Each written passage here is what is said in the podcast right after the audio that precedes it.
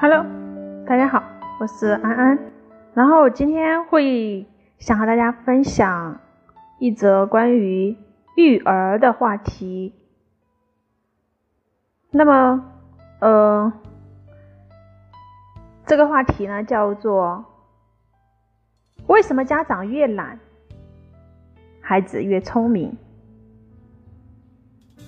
就是现在呢，有一种趋势哈，就是很多的家长在育儿方面呢，越来越偷懒了。宝宝发烧不打针不吃药啊，只是物理的降温。宝宝不吃饭就让他饿着，懒得去哄，更不会说去追着喂，还没事就让宝宝自己倒水、自己吃饭、自己收拾玩具，简直像是后妈一样的存在呀。但是让人费解的是，这些懒妈妈。带出来的宝宝呢，往往很优秀，全是传说中的别人家的孩子呢。那么这么说来，妈妈越懒，宝宝越聪明。其实，这些大家平时认为的懒，里面可是蕴含着智慧的育儿理念。那么今天，安安老师就来和大家分享一下关于我们这个懒。的秘密，有一种爱叫放手。对于大多数的宝妈，抚育孩子不是做的太少，而是做的过多。每天焦头烂额，孩子还各种不省心。养育孩子，凡事不要亲力亲为，放手让孩子去做。当你觉得孩子的成长程度可以完成某种事情的时候，你就让他自己去做。做不好也无需干涉，让他有成就感，慢慢的他就学会自己去做，什么事情也都敢于去尝试，不会因为说自己不会而去退缩。与其在宝宝长大后抱怨孩子衣来伸手饭来张口，不如从孩子小的时候就培养他们的自理能力，特别是家务劳动。唯有让孩子参与其中，他才会对家有归属感、有责任感。孩子的成长过程，不要过分的去焦虑、去担心。与其草木皆兵，不如淡定从容的举重若轻，反而能够培养出沉稳大气的宝宝。有句话叫做“聪明的妈妈慢半拍”。那么之前呢，有一个教育专家做过这样的一个试验，把处在语言发展期，而且语言表达能力相似的孩子分成 A 和 B 两组。那么 A 组呢，要求妈妈是快半拍，就是孩子想吃什么，只要一指，妈妈就立刻拿过来，孩子不需要说什么，只要一个眼神。一哼唧，妈妈绝对能够明白意思，然后立刻去办。就是说，有时候孩子还没有想到哈，就是说你看到他立马需要什么，你就立马给他拿过去嘛那种。B 组的要求就是妈妈就是慢半拍，充分的让孩子表达。孩子要吃酸奶就会指一下，这个时候 B 组的妈妈就会蹲下来，要求孩子说出来你想吃什么。孩子肯定不会说，妈妈就得问。是酸奶吗？孩子点点头。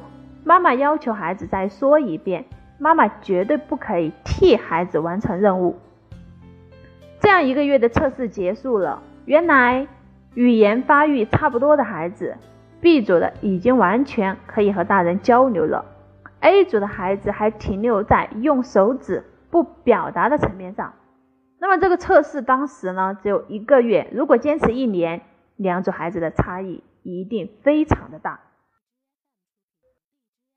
那么安安老师呢，在带宝宝的时候，其实也发现孩子有时候说话就是感觉很费劲，很很结巴。我家两个宝宝都会在说话的时候，就是嗯那个那个嗯，然后然后真的想帮他把这个话说出来，但是大部分时候呢，我都会忍住，我都会不说话，听他去表达。然后我会耐心的去给他说，你想好，想好了再说，不要着急，想清楚你要说什么了，你再说，然后我会我就会这样子去让他去把他想要说的去想清楚了，再慢慢表达出来。因为我知道，如果我去替他回答了，把这个东西说出来，就相当于他失去了一次锻炼的机会。可能他会在把这个很难表达的东西表达出来以后，他也会有这样的一个成就感。所以，我得慢半拍。不仅仅是语言发展需要这样，在所有的事情面前，我们都学会去慢半拍，学会去偷懒，孩子才能变得敢于尝试。之前在网上看到这样的一个事情哈，就是一位妈妈带孩子买衣服。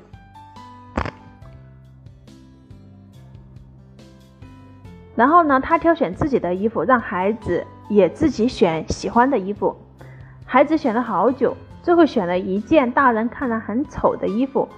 他拿到面妈妈面前说：“啊，他要这件。”妈妈看了一眼，说：“好的。”看到可能买回去不穿的衣服，好心人劝道：“让孩子自己选了这么久，为何不自己替他选？”他妈妈的回答让所有人震惊。我知道他可能选不好，但我尊重他的选择。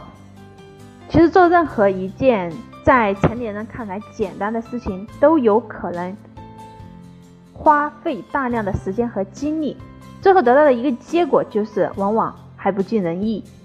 所以宝妈们经常会为了节约时间和精力，就去代劳，帮宝宝代劳，呃。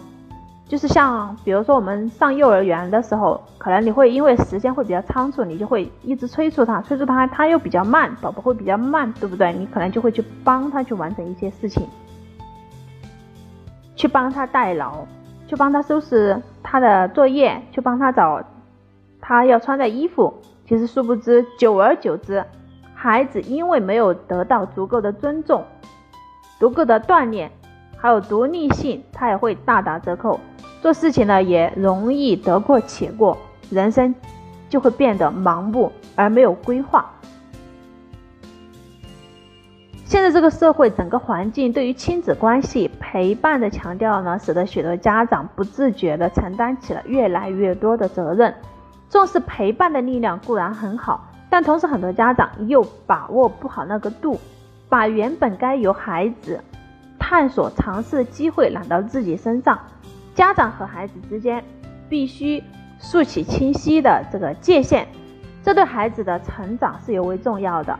孩子的独立的个体，最终还是要成为他自己。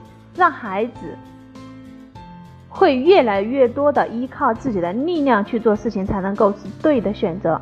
其实懒并不是说什么都不做，而是教会孩子自己动手的能力、独立成长的能力。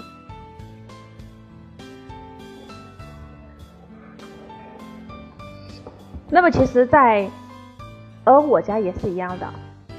比如说我儿子九岁了，有时候我会让他去洗碗，然后我的老公呢就会说，啊，他那么小，你让他洗碗干嘛？或者他会给我儿子说，让你妈妈自己洗。我儿子已经九岁了，这样基本的一些能力，我觉得有必要去锻炼他。而且有时候他的鞋子我会让他自己去刷，他的袜子我让他自己去洗。所以，其实我们家长的一个。理念应该就是说，对教育这块的理念，私下要去沟通好。沟通好了以后呢，就是尽量啊，不要说一个扮黑脸，一个扮白脸这样子，要尽量是呃这个教育理念思维贯通一致。那么这样子的话，才会啊起到一个很好的一个让孩子独立的一个能力和作用。